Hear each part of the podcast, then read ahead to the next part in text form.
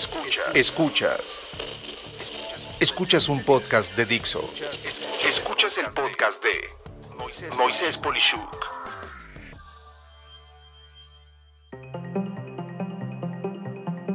Automatizando la felicidad.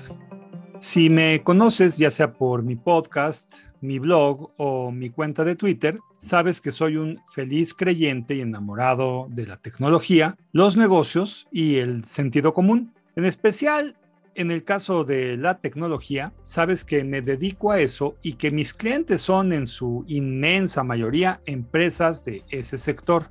Y de verdad, puedo pensar en este tipo de temas todas las horas del día y todos los días de la semana y no me canso porque de verdad me encanta. Sin embargo, soy también el primero en decirte que de tiempo atrás he notado cómo la gente empieza más y más a apoyarse en la tecnología para diversas situaciones que yo siento deben de ser lo más personales posible. Y para eso te pongo algunos ejemplos de lo que se hace y de lo que en mi opinión se debería de hacer. Felicitaciones por WhatsApp sea WhatsApp o cualquier sistema de mensajes cortos. El primer escenario en este ejemplo es que estés en un grupo de personas eh, en una de estas redes y una de esas personas cumple, digamos, años. Eh, ya puedes imaginarte lo que sucede, ¿verdad? La, gran mayoría de las personas empieza a mandar principalmente stickers o calcomanías de imágenes de feliz cumpleaños, pastelitos con velitas o dibujitos similares, memes, en fin, eh, lo más entre comillas elaborados.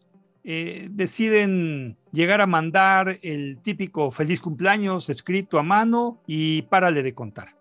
Mira, sin sonar como viejito, te puedo asegurar que si tú eres el festejado, en dos días habrás olvidado a todos los que mandaron algo así, pero nunca será fácil olvidar al que te llamó por teléfono o en la primera oportunidad te dijo que se vieran para felicitarte en persona.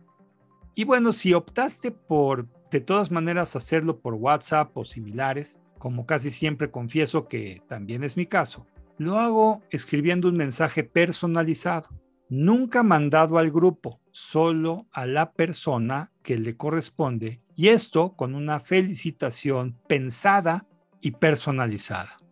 Cuando menos el que lo recibe sabe que opté por hacer un esfuerzo personal y privado entre esa persona y yo. ¿Y sabes cómo puedo asegurarte que esto funciona?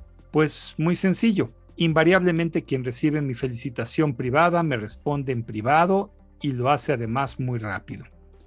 Para pronto. Recientemente una alta ejecutiva amablemente me compartió que la habían hecho una promoción en su trabajo a un puesto de muy alto nivel y me lo estaba comunicando por WhatsApp.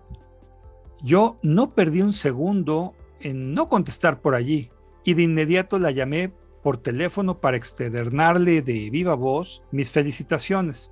Créeme que cuando te digo que la voz expresa más que todos los emojis, stickers, memes y demás babosadas que puedan hacerse cuando están teniendo la confianza de comentarte algo tan relevante, realmente es valioso. Y di que no opté por hacerle una videollamada porque no quería incomodarla dado que era fin de semana y que podía ser que no estuviera presentable y solo por eso no lo hice así. Te insisto, nada como la voz en vivo en vez de un vil texto inexpresivo. Pulgares arriba. En distintas redes sociales, por igual, en vez de mensajes, se tiene el conocido icono o imagen de la manita con el pulgar hacia arriba en vez de palabras de emoción o buenos deseos. Esta imagen, en vez de ser lo más rápido y común emplear, debería de ser la última opción, donde primero lo mejor es comunicarse en persona, dar un abrazo o saludo afectuoso o incluso una llamada telefónica. Si esto no es posible, el envío de una carta o postal física por correo tradicional provocaría gran emoción, pues te puedo casi asegurar que o nunca has recibido una, o bien llevas muchos años sin recibirlas, en especial de las personas que realmente son amistades o parientes. Es más, puede que ni sepas hacerlo. Puede que jamás hayas ido a una oficina postal, comprado un timbre postal, escrito la dirección de la persona a la que va, en fin. Pero mientras existan estas oficinas postales, prueba hacerlo una vez y verás la emoción de quien lo recibe. Solo que si optas a hacerlo, recuerda que no es instantáneo. Hazlo 5 a 8 días hábiles previos a cuando es la celebración, aniversario o lo que desees comunicar al festejado. Dicho lo anterior, lo común es que todo eso sea sustituido por un simple presión o clic en el icono del pulgar arriba y con eso tú sientes que cumpliste. ¿Verdad? ¿La verdad? No. Y por favor, pero por favor, ¿eh?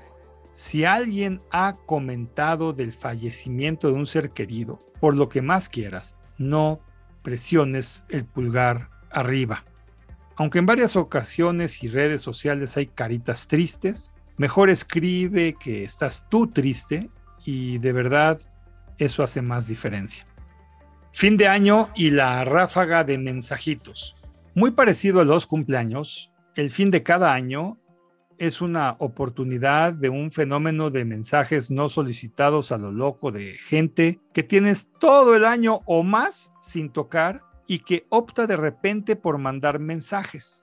Lo peor es que es un vil machote inexpresivo en términos personalizables. Es una especie de intención de decir que le importas a esa persona cuando en realidad, si en un año o más no han platicado, ese mensaje es simplemente algo, pues, ¿cómo lo diría? No solicitado. En mi caso, mando pocos mensajes escritos a muy poca gente y es la gente que, siendo pariente, amistad, cliente o proveedor, pretendo hacerlo siempre personalizado, como los cumpleaños, comentando algún tema en lo posible de lo vivido en ese año o tiempo atrás, por lo que recuerdo a esa persona con afecto. Como conclusión, puede que consideres mis reflexiones como algo anticuado o no común, pero te invito a que una y solo una vez pruebes alguna y veas la respuesta. Si te sorprende positivamente y te hace incluso hacerte sentir bien, te prometo que yo seré el más feliz por abrirte una oportunidad a humanizarnos tantito en una era en la que sentimientos pueden fácilmente ser reemplazados por tecnología insensible y muchas veces hasta insensata. ¿No crees? Soy Moisés Polishuk y agradezco que me hayas escuchado. Hasta la próxima.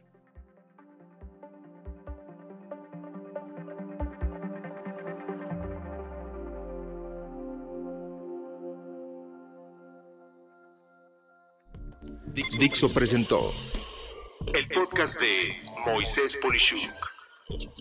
La producción de este podcast corrió a cargo de Verónica Hernández. Coordinación de producción, Verónica Hernández. Dirección General, Dani Sadia. Voz y contenido, Moisés Polishuk.